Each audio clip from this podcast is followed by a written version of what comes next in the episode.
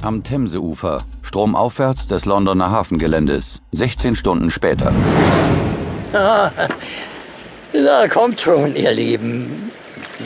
Seht mal, was der alte Paddy da Leckeres für euch vorbereitet hat.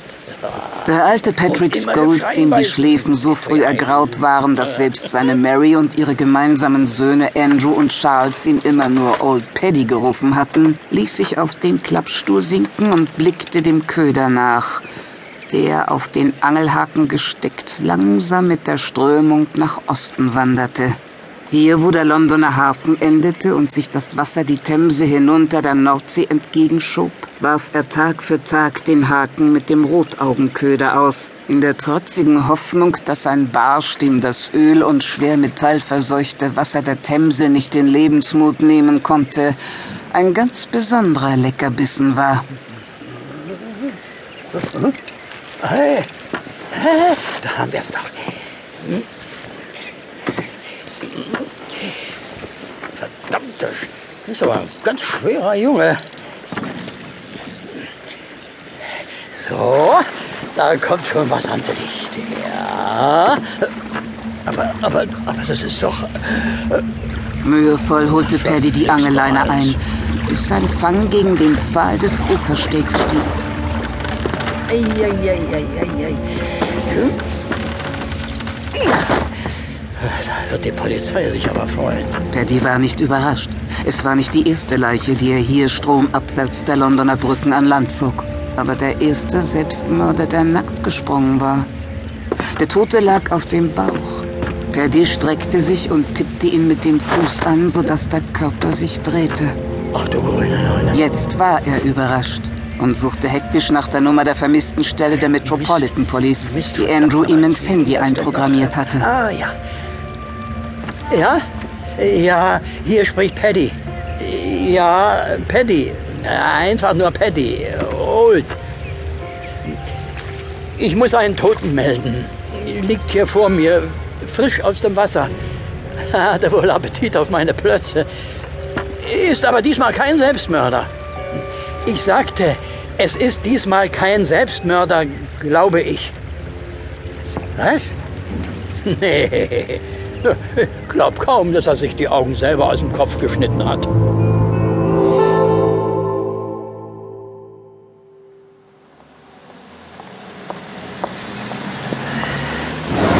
Vor dem Eingang der Privatdetektei Gerald Center, Belsize Park, London Borough of Kempton, am nächsten Morgen. Sarah Boyd hob die beiden Pappkartons auf, ließ den Schlüssel im Schloss stecken und drückte die Tür mit dem Ellbogen auf. In der Detektei war es noch dunkel, aber Sarah brauchte auch keine Lichtschalter. Sie fand den Weg durch das Empfangszimmer blind. Nur kurz zum Schreibtisch, die Kartons abstellen. Au, verdammt, mein Knie! Was war das denn?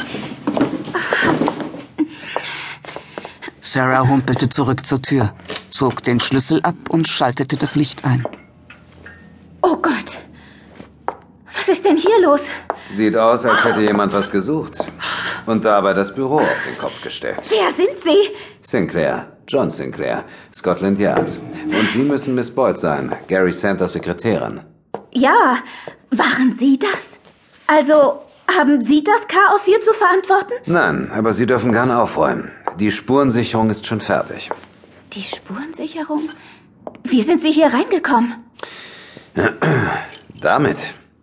Und woher haben Sie den? Aus der Wohnung Ihres Chefs. Die wurde übrigens auch verwüstet. Was? Und zwar komplett. Ja, aber. Was haben Sie denn da mitgebracht? In den Kartons? Was? Das sind Unterlagen. Aus dem Times-Archiv. Mhm. Gary hat mich gebeten, ein paar Fotokopien zu machen, wegen. wegen einem Fall, den er gerade bearbeitet. Es sind ein paar Seiten mehr geworden. Interessant. Worum ging's da? Würden Sie mir bitte sagen, was Sie hier zu suchen haben, Inspektor Sinclair? Ah, unschön, diese Fotos. Was äh, sind das für Leute da drauf? Ein Obdachloser, ein Stricher und zwei Prostituierte.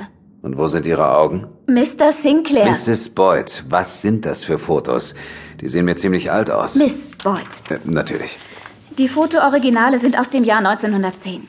Damals wurden diese vier Morde hier in London verübt. Aha. Und das hier?